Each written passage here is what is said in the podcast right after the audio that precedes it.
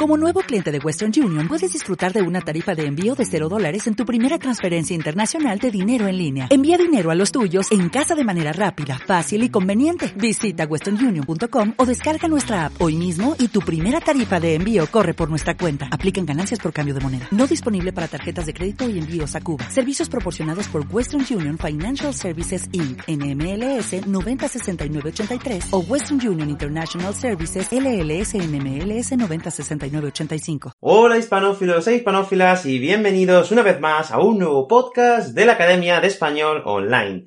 Me llamo Vicente y soy profesor de español online. Y en el podcast de hoy vamos a hablar sobre... Eh, ¡Ah! Sobre Ceuta. ¿Y por qué vamos a hablar sobre Ceuta? Porque uno de mis estudiantes eh, bueno, antes de, antes de continuar, quiero recordaros que en la Academia de Español Online podéis hacer cursos, Tenéis PDFs con podcast, actividades en todas las lecciones de los cursos, tenemos un grupo de Facebook, un montón de cosas.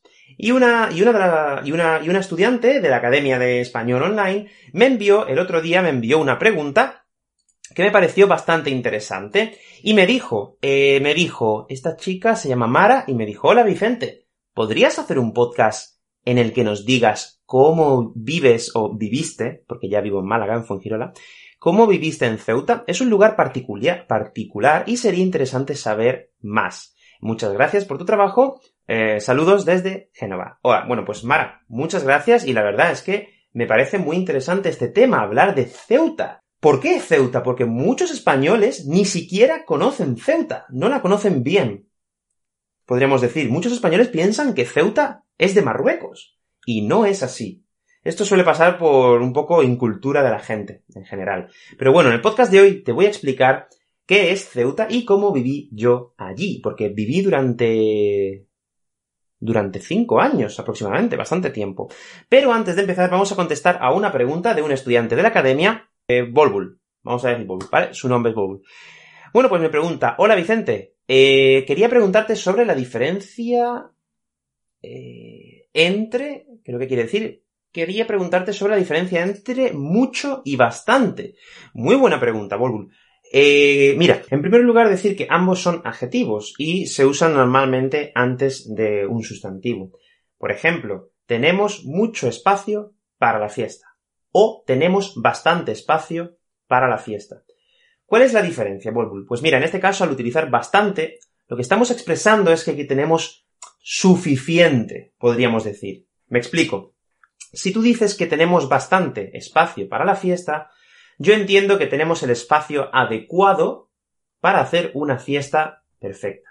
Y si tú me dices tenemos mucho espacio para la fiesta, yo entiendo que tenemos más del que necesitamos. Tenemos mucho espacio. Por lo tanto, perfecto.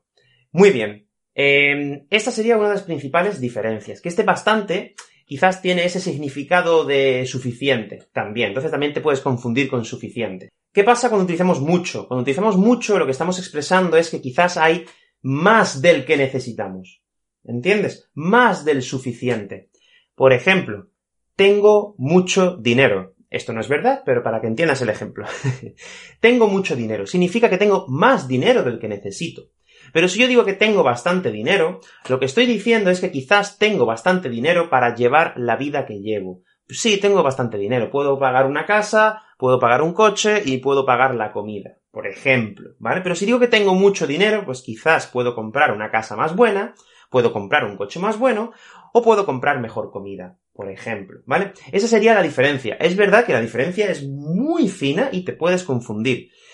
Pero más o menos eh, quiero que tengas esto en cuenta, ese ligero significado de suficiente que tiene bastante.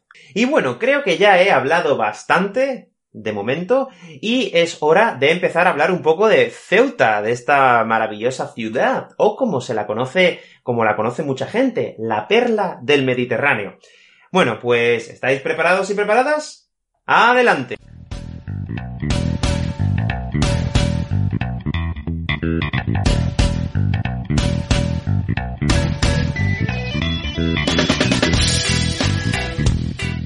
Bueno, bueno, bueno. Antes de empezar, he olvidado decirte que si eres estudiante de la Academia Online, puedes ir a tu área, a tu área de estudiante y descargar el PDF de este podcast, donde vas a tener la transcripción, con, bueno, mentira, vas a tener vocabulario, la transcripción y unas actividades con soluciones para practicar si quieres.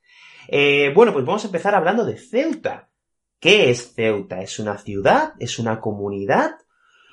Hmm, a ver, España está dividida en diferentes comunidades autónomas. Como, conocéis la mayoría de, vosotros y de vosotras, tenemos Andalucía, que está dividida en diferentes provincias, Cataluña, que está dividida en diferentes provincias, Castilla y León, que está dividida en diferentes provincias.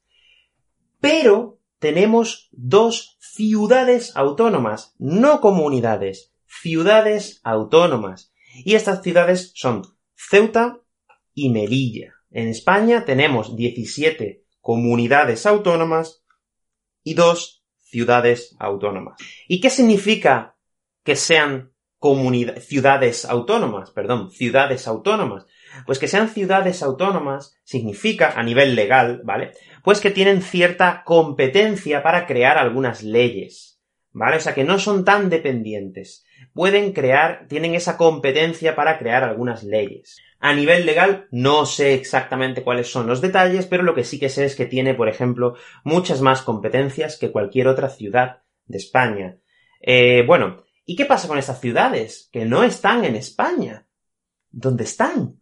Bueno, en primer lugar tengo que decir que, evidentemente, geográficamente, geográficamente están en África. Son dos ciudades que están en territorio africano, están en África, pero políticamente políticamente eh, pertenecen a España. Son dos ciudades que pertenecen a España desde hace muchos años. Bueno, yo voy a hablar en concreto de Ceuta. ¿Por qué? Pues porque yo he vivido, tengo familia y he trabajado, bueno, trabajado no, he estudiado, y sí, trabajado también, trabajé en un colegio, allí en Ceuta. Son ciudades, bueno, en este caso Ceuta es una ciudad muy pequeñita, muy, muy, muy, muy pequeñita. Creo que tiene 72.000 habitantes, más o menos, 70.000 habitantes. Muy pequeña. Y además está limitada. ¿Por qué está limitada? Pues porque por un lado está el mar Mediterráneo y por el otro lado está la frontera con Marruecos. Por lo tanto, es una ciudad que no, que no puede expandirse porque mm, no, tiene, no tiene terreno para expandirse. De ahí que eh, sea una ciudad eh, que si tú, por ejemplo, quieres comprar una casa, suele tener unos precios más, más altos por lo general que en el resto de España o, o en el resto de la península ibérica, como, como dicen los, los ceutíes. Eh, bueno, también se les llama caballas. Se tienen este apodo que son caballas. Caballa es el nombre de un, eh, de un pez, creo, ¿no? Que, que, se come, además está muy bueno. A mí me encanta la caballa. Eh, los caballas son las personas que, que, han vivido, o bueno, que han nacido en Ceuta. Se les llama caballas. Al igual que las personas que han nacido en Málaga, pues nos llaman boquerones. Pues a los de Ceuta se les llama caballas. Bueno, Ceuta es una ciudad muy pequeñita, pero es muy bonita. ¿Por qué? Porque tiene muchas cosas que ver. Es verdad que lo puedes ver muy rápido, lo puedes ver en dos o tres días. Pero, por ejemplo, una de las cosas que tiene Ceuta es el Monte Hacho. ¿Y por qué digo este Monte Hacho? Yo creo que lo he nombrado en otros podcasts anteriormente, pero el Monte Hacho se dice, hay una leyenda que dice que estaba junto con el Monte de Gibraltar. Y, un, y Hércules eh, separó, separó Ceuta de España. Entonces, se separó el monte Hacho de, em, de el monte de Gibraltar. Y por eso en esta ciudad, en Ceuta, en el centro de la ciudad, hay una, hay una estatua muy grande de un Hércules eh, muy fuerte, con muchos músculos, separando dos columnas. Y una columna representa este monte Hacho, que se, podría ser la ciudad de Ceuta, y otra columna representaría lo que es Gibraltar. Es un poco una leyenda de, de la ciudad, pero que eh, pues bueno, hay un monumento y, eso es lo que se cree. Bueno, también aparte de tener un monte, que lo usan los caballas, como he dicho, los ceutíes, como queráis, lo usan para sobre todo hacer deporte, ir a andar, porque es un monte que puedes dar la vuelta, y creo que son varios kilómetros, no sé, yo creo que en 5 o 6 kilómetros andando, más o menos, no recuerdo exactamente, ¿vale? Aparte de tener este monte, tiene unas, unas murallas, tiene unas murallas eh, muy bonitas que dividen la ciudad. En realidad, la ciudad está conectada por estas murallas por dos carreteras. Porque si quitamos esas, carreteras, la ciudad se queda completamente aislada. La parte, digamos, el centro de la ciudad queda, quedaría completamente aislado del resto de la ciudad. Es curioso. Es curioso, sí, pero estas dos murallas lo que hacen es, por dos carreteras, unen la ciudad. Entonces, si algún día cortan una carretera, la otra carretera prácticamente se, se colapsa, porque es, es, la única, la única forma de, de pasar de un lado a otro de la ciudad. Y bueno, a nivel económico, es una ciudad que, por ejemplo, no tiene materias primas. No es una ciudad que se dedique a la fabricación. Tampoco se dedica a la construcción, porque al estar limitada por el mar Mediterráneo y por la frontera con Marruecos, no, hay espacio para construir, no, no pueden crear suelo para construir. Por lo tanto, es una ciudad con un peso económico muy bajo. Muy, muy bajo. Es una ciudad que no es productora. Simplemente esta ciudad eh, lo que sí que tiene es, son unos, un diferente eh, régimen fiscal. ¿Qué pasa? Pues que, por ejemplo, pagan muchos menos impuestos que las personas de la península. En, Ceuta, por ejemplo, y en Melilla, yo hablo de Ceuta, no estoy al 100% seguro, pero creo que es igual. En Ceuta, por ejemplo, en esta ciudad no existe el IVA, que es el impuesto que pagamos en España, que en España es del 21%, si no me equivoco. En esta ciudad tienen un impuesto que se llama IPSI. No recuerdo exactamente qué significa IPSI, pero no tienen el IVA, tienen el IPSI. Entonces, em, en este caso, el impuesto es un poquito más bajo. Esto lo podemos ver en muchos aspectos. Por ejemplo, en el tabaco, en el alcohol, podemos verlo. El tabaco en Ceuta es mucho más barato que en Málaga, por ejemplo, o en Madrid. Muchísimo. Pues diría que es un 40% más barato el alcohol y en muchos otros servicios, ¿vale? Podemos ver esa diferencia de precio. También, por ejemplo, las personas que viven y trabajan en Ceuta pagan menos impuestos. Tienen una especie de reducción fiscal en ese aspecto.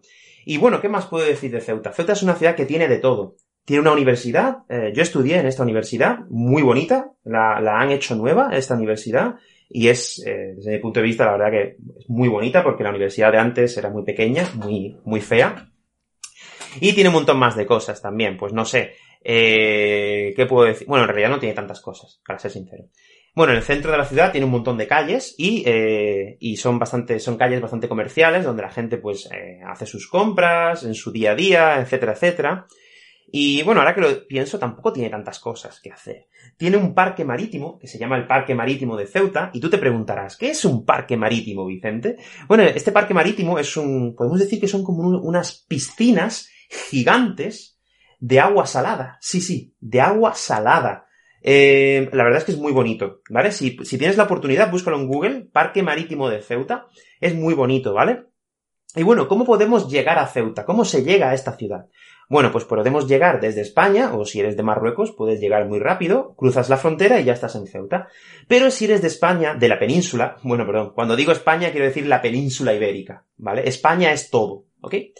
Si tú quieres llegar desde la península ibérica, tienes que coger un barco desde Algeciras, que está al lado de Gibraltar. Es una ciudad que se llama Algeciras, que tiene un puerto muy grande, y puedes ir en barco hasta Ceuta, ¿vale? No puedes ir hasta Melilla, hasta la otra ciudad. Desde, para ir a Melilla tienes que ir desde Málaga. Y bueno, pues eh, esta es un poco una, una breve historia de Ceuta, cómo se vive. Yo viví allí durante cinco años, maravillosos, la verdad, viví con, mi, con mis abuelos, fue una época muy buena en mi vida. Lo que pasa que todos los fines de semana pues tenía que coger un barco para volver a Málaga. Y la verdad que eso es un poco, bueno, es un poco aburrido porque dependes de un barco para moverte. Y a mí personalmente eso no me gustaba. No me gusta depender de un barco. Pero bueno, es una ciudad en la que me lo pasé muy bien, disfruté mucho, aprendí porque estudié la carrera eh, estudié la carrera en la Universidad de Ceuta, que por cierto, la universidad pertenece a Granada, no es una universidad de Ceuta. Es una universidad que pertenece a Granada, pero tiene como una extensión, es un campus que está en Ceuta, ¿vale? Y bueno, pues creo que eso ha sido todo en este podcast y espero que hayas aprendido un poquito más sobre esta ciudad.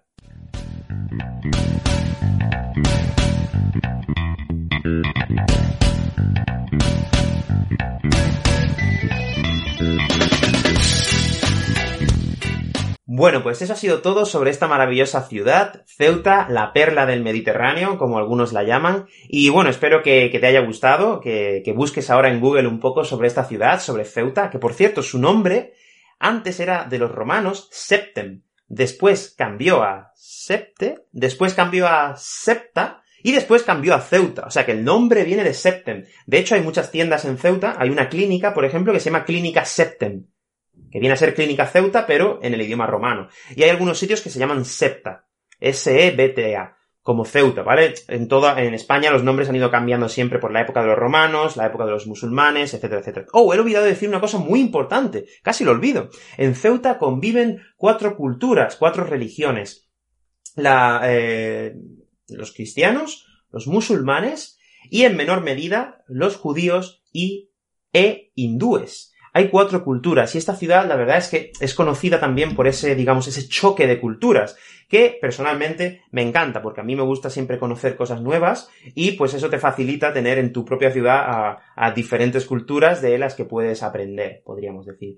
Y, bueno, pues eso ha sido todo en este podcast. Si te ha gustado, déjame un like en el, en el vídeo de YouTube o en, o si quieres en iVoox, donde tú quieras. Y bueno, pues espero que hayas aprendido un montón. Muchas gracias por escuchar el podcast, porque si no fuera así, yo no podría seguir haciendo podcast. Y muchas gracias a todos los estudiantes de la Academia de Español Online por hacer esto posible, porque sin vosotros yo no podría estar haciendo todo lo que hago. Muchas gracias a todos y espero que hayas aprendido un montón. Hasta luego.